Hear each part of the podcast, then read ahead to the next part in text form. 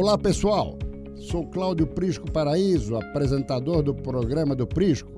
Convido todos vocês a ouvirem minhas entrevistas com os principais empresários, políticos e dirigentes de entidades.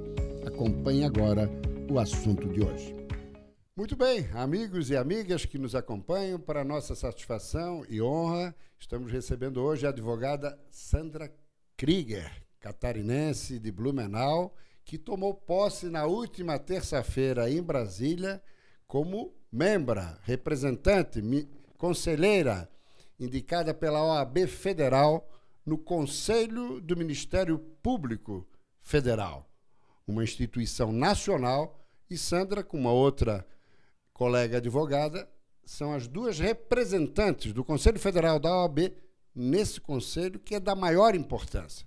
Aliás, Sandra, boa tarde, satisfação tê-la aqui. Meus cumprimentos já.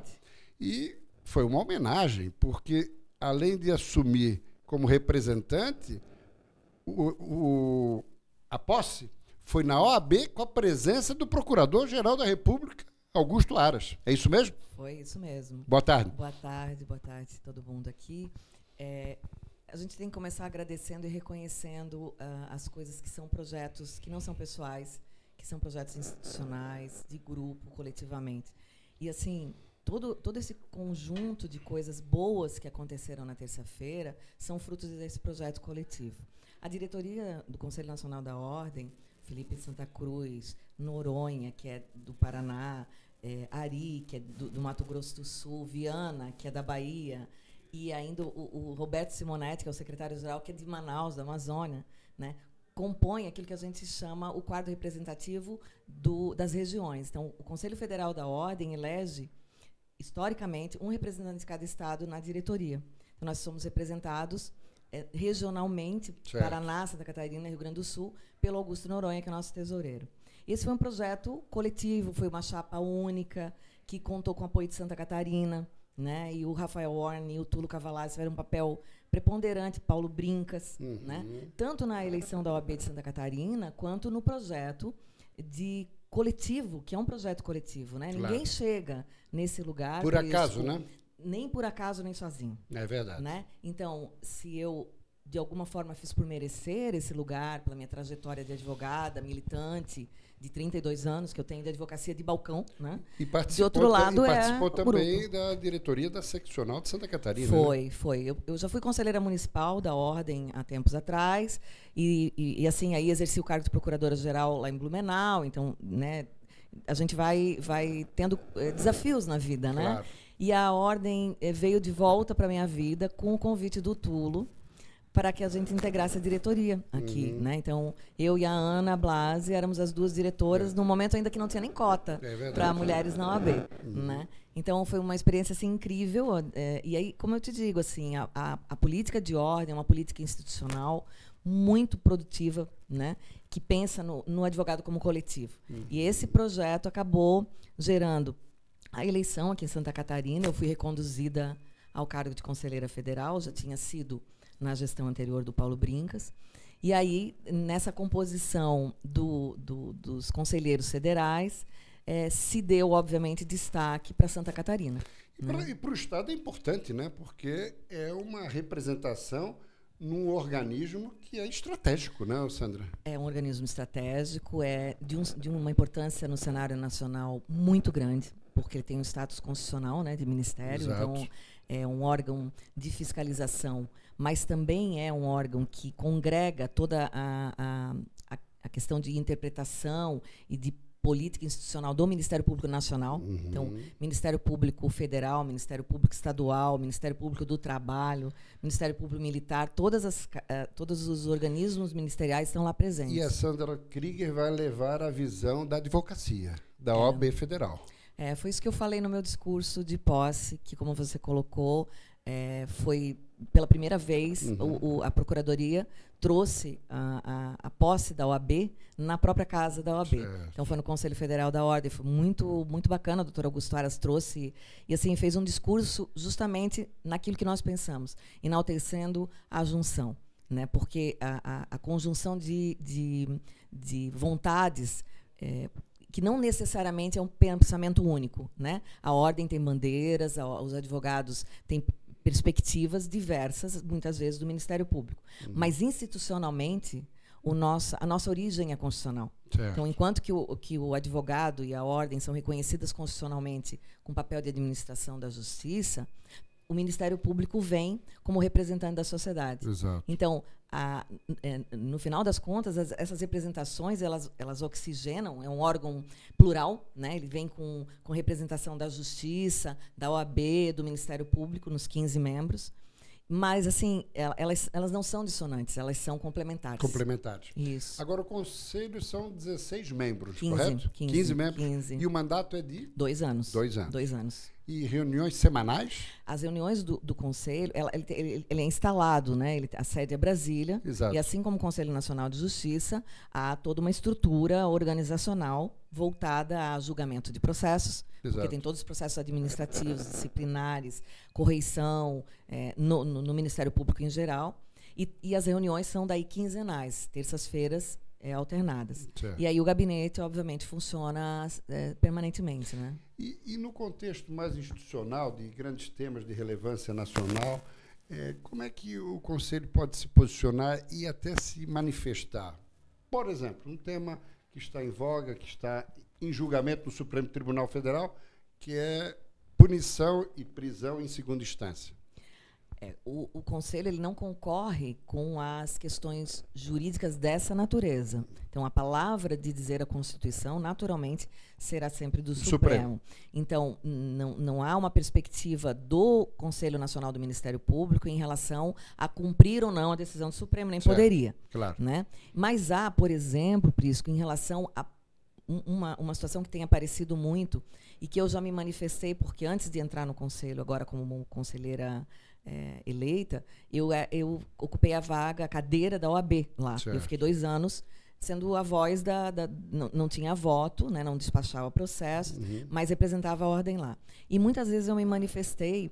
É, representando a ordem aí, é, nessa fala de, nesse lugar de fala uhum. né como é, a questão da liberdade de expressão então é, até que ponto a liberdade de expressão constitucionalmente assegurada a todas todas as pessoas em geral vem para o membro do Ministério Público com que temperamento. Certo. Porque é, muito se discute em questão das posições de redes sociais. Né? Então, se o membro do Ministério Público, se o juiz e mesmo se o advogado é, tem uma imunidade por é, in, in, tendo em conta a liberdade de expressão, que é um valor da nossa Constituição, uhum. né? podendo dizer qualquer coisa. Né? Podendo externar, por exemplo, é, a sua discordância com a, um julgamento como esse que você citou agora, é, tecendo eh, comentários nada elogiosos a um ministro do Supremo. Então, isso a gente certamente vai enfrentar, porque. Era justamente aí que eu queria que chegasse. Justamente. Porque a gente tem que enfrentar.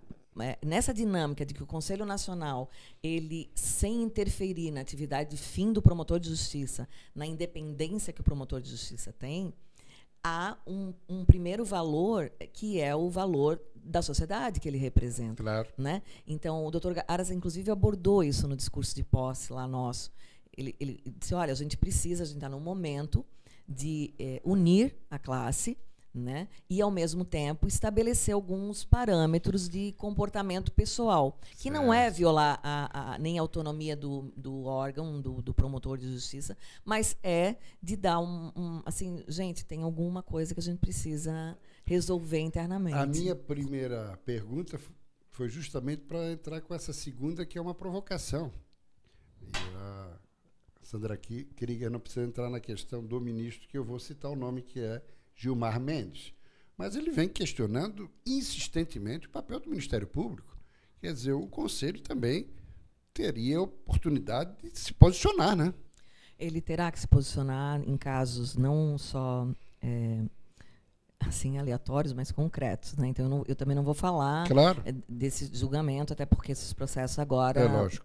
não poderia, poderia se antecipar, não né? posso antecipar, mas é, há um valor aqui a ser, e isso é público, porque, como eu disse, eu já externei isso na qualidade de representante da ordem que fui até é, setembro passado. É, a gente precisa entender a, a representação e a importância que alguém público tem quando externa a sua opinião. Então, é, também foi essa frase foi muito interessante do, do Dr. Aras, o, o procurador-geral e agora presidente do conselho, né? Ele se, as coisas não podem ser polarizadas entre bem e mal, certo e errado. A gente minimamente a gente tem duas posições sempre. Então eu posso discordar de um julgamento do Supremo, eu posso entender que a doutrina a qual eu me filio, a jurisprudência que eu defendo, a minha interpretação da Constituição é favorável a uma ou outra corrente do Supremo. Mas isso não me autoriza, sem nenhuma consequência, a externar uma opinião absolutamente é, desprovida de argumento jurídico, dizendo que, é, enfim, corja, bandido ou é. qualquer coisa assim. Porque hoje na rede social a gente parece que nós nos acostumamos. Pode tudo, né? A poder tudo. E a gente não pode tudo, a gente é, tem claro que ter que consequências para isso. E eu sempre digo, quando a gente representa alguma instituição, alguma entidade, por mais que a gente fale pela gente, a gente não está falando só mais pela gente, a gente e, tem uma imagem pública. E aí nem seria questão, né, Sandra, de censura, é estabelecer alguns pilares, alguns parâmetros para o funcionamento também das redes sociais, assim Justamente. assim como ocorre com os veículos de comunicação, né? Eu acho que assim, aquilo que a gente defende publicamente não pode ser inconsequente. Ela tem que, tem que ser exercido com responsabilidade. Exatamente. Então, não há que se sobrepor uh, nada em termos de valor democrático da liberdade de expressão. Uh, na, na, na, sala de aula, eu, eu digo exatamente o que eu penso.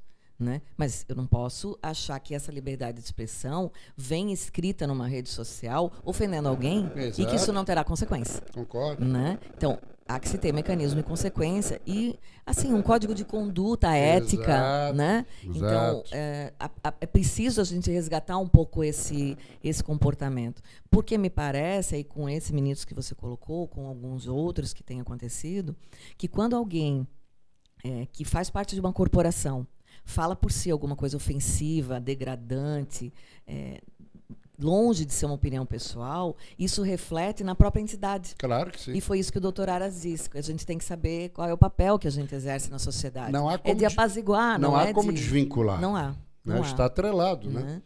Agora teve um episódio, acho que é interessante para nesse nosso bate-papo, um episódio recente do ex-procurador-geral da República, Rodrigo Janot, Sim. que surpreendeu a todos antes do lançamento do seu livro, com algumas revelações, mas a mais impactante dando conta de que entrou armado no Supremo para dar um tiro num ministro, que coincidentemente é aquele que foi citado agora por mim, Gilmar Mendes.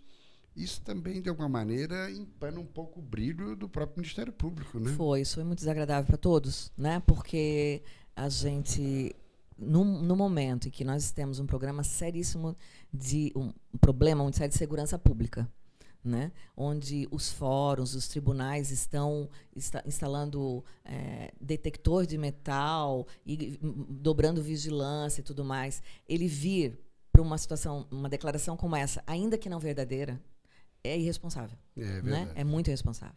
E aí vem a ordem e em seguida e, e diz assim, bom... esteve no topo do Ministério Público isso, brasileiro, né? Isso. Isso, do ponto de vista institucional, é péssimo. A, a, a, essa revelação dele foi longe de desagradável, ela foi inoportuna, uhum. ela não, é como ele disse, é inconsequente isso, né? Exato. né? Para quem teve num posto tão alto como ele. E assim, obviamente que agora tem os desdobramentos, né? Os processos. Esse assunto certamente... vai chegar no conselho? Esse assunto vai chegar no conselho, já chegou, né? Porque já há impugnações, já é o registro é. de, da inscrição como advogado, ele já pediu na OAB do EDF a suspensão dele como advogado. Né? Porque há uma coisa, é, um critério de exercício da profissão permanente para o advogado que se chama idoneidade moral. Isso está no nosso código de ética.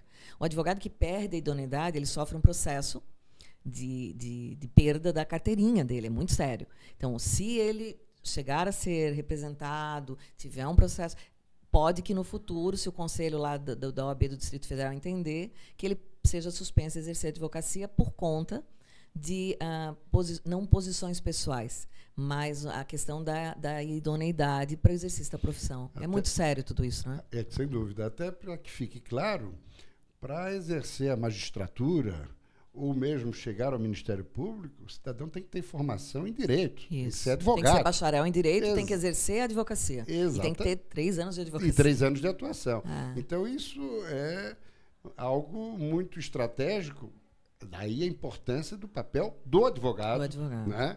E depois o retorno, né? Quando, quando, quando é, a pessoa se aposenta ou, ou, ou, pede exoneração do cargo, enfim, sai como um cargo de ministro de Estado, de Justiça, ele resgata a sua inscrição na ordem, ele passa Exato. a ser advogado novamente. Então, a, a, matriz é ser advogado e o retorno é ser advogado novamente. E entre as personalidades que ingressaram contra Rodrigo Janot, por exemplo, o famigerado Renan Calheiros, senador da República, que foi acusado, inclusive, por Rodrigo Janot e por tantos outros, já que ele tem um caminhão de processos é, que correm na justiça, enfim. Mas, de qualquer maneira, isso mostra, de, algum, de alguma maneira, que Janot, com essa posição, vulnerabilizou ele o Ministério e o próprio Público, né? órgão ao qual ele pertenceu tanto né? tempo e que teve um papel muito relevante na história recente do país. Né? O Ministério Público é, desvendou, desnudou muitas é, situações que não eram de conhecimento de ninguém né? e que geraram punições né? que o Judiciário acolheu. Tudo isso é, perde em legitimidade um pouco, Sem às vezes, dúvida. quando a pessoa coloca uma situação como essa. É. Né? E outra coisa, né, Sandra querida, eu diria o seguinte: o Estado de Direito, para funcionar em plenitude, todas as instituições têm que funcionar também adequadamente. Justamente. A Justiça, o Ministério Público, a Advocacia, o Congresso, o Executivo, o Legislativo, não é isso? Justamente. A Constituição, ela, ela foi e ela vem, não, não é inovação de 88, mas enfim, os, a, a, repartição dos poderes, o legislativo com papel preponderante na elaboração de leis, o executivo fazendo seu papel de executor das políticas públicas em geral, o judiciário servindo esse mecanismo de freio e contrapeso que tem que haver, Exato. o Ministério Público com a autonomia que lhe é constitucionalmente assegurada, a OAB e a advocacia que representa, afinal de contas, a, a, a proteção do indivíduo porque sem advogado o indivíduo não tem proteção. E a independência né? entre todos esses e organismos, né? A respeitabilidade Exato. nesses organismos. Porque é disso que faz o Estado constitucional de direito. Sem né? dúvida. A democracia não se faz com uma voz uníssona e nem tampouco com uma única instituição é, que faça todo esse papel. Não, não, há, não há como. Imaginar que a gente vai ter liberdade com um que julgue, acuse e legisle e que não se tenha direito à defesa. Né? Perfeito. Nós estamos chegando ao final do nosso bate-papo eu gostaria assim de que tu pudesse externar assim como enxerga esse momento de desafio profissional, não só como catarinense, não só como representante da OAB Federal no Conselho do Ministério Público Nacional, mas também como mulher. É, essa foi a parte mais emocionante e tem sido sempre para mim, né? Porque esse desafio é um desafio grande profissional, independente de gênero. É um, um, uma situação, por isso, com a qual eu, eu, eu jamais imaginei. Né? Isso, uhum. isso vem da vida da gente, vem pelo universo, assim como um presente. Mas o fato de ser mulher numa instituição histórica como é a Ordem, que recentemente tem mulheres, as mulheres uhum. não, não estavam na OAB. E aí, no cenário nacional, é, em 81 conselheiros federais, ser eleita ao, ao, lado de mais uma mulher, é. como as duas primeiras mulheres que vão para o Conselho Nacional do Ministério Público, é representando é, a advocacia. As duas vagas das duas mulheres. As duas né? vagas são duas mulheres. Uma do Nordeste, a Fernanda Marinella, que é de Alagoas, Bacana. e outra do Sul, que sou eu. Então, uhum. assim, é, na carreira, eu não, eu não tenho como expressar assim, uhum. em, em palavra o que foi isso para mim, sabe? É, tem sido um desafio muito grande estar nesse lugar. E eu digo a você no, novamente que a gente começou, eu só cheguei lá porque eu tive apoio claro. de, de, muitas pessoas e de grandes homens uhum. da advocacia estadual, nacional, uhum. que reconhecem em mim uma liderança, uma pessoa que tem condição de exercer esse papel, mas sobretudo ser mulher nesse cenário é um, uma, uma, uma dádiva, assim, sabe? Agora, Sandra, impressionante, já estamos indo para a parte final, como as mulheres estão começando a ocupar espaço em todas as frentes no mundo, mas particularmente no Brasil, né? No Brasil há uma mudança de comportamento muito uh, específica dessa nossa de década. Até de mentalidade, né? De mentalidade. De mentalidade. Porque enquanto uh, havia aquela frase, que bom que agora a gente tem uma mulher na mesa para enfeitar o ambiente, né? e a gente achava que era natural que fosse assim, a gente não evoluía. No momento em que alguma, alguma dessas que participa dessa mesa diz assim, olha, eu, eu agradeço o elogio, mas eu não sou vaso. Eu vim É. aqui porque eu tenho, eu tenho voz, eu tenho pensamento. Tenho e ideia, para tenho vocês conteúdo. tenho conteúdo. E para vocês homens é bom que vocês me ouçam porque vocês têm uma Claro. outra noção das coisas. As coisas começaram a modificar. Tem- Uhum. é muito tênue ainda, tem muita coisa pela frente. Mas assim, inclusive na questão institucional da ordem, é um marco assim de momento muito, muito, muito importante. Bacana. E que fique aqui registrado o seguinte, né? Que a gente observa claramente, contactando com as pessoas, enfim, a opinião pública de maneira geral, como a mulher merece mais credibilidade da opinião pública na atuação nos mais variados setores. Possivelmente porque em processos de investigação, de denúncias, de condenações, se identifica a presença diminuta das mulheres e majoritária dos homens. E as mulheres com sensibilidade, disciplina, aplicação, cada vez mais avançam e isso vai ser muito bom para a sociedade. Aqui um exemplo da Sandra. Muito obrigada. Sucesso, Sandra. Estamos torcendo por por você. Santa. Catarina se sente representada e a, os advogados brasileiros igualmente.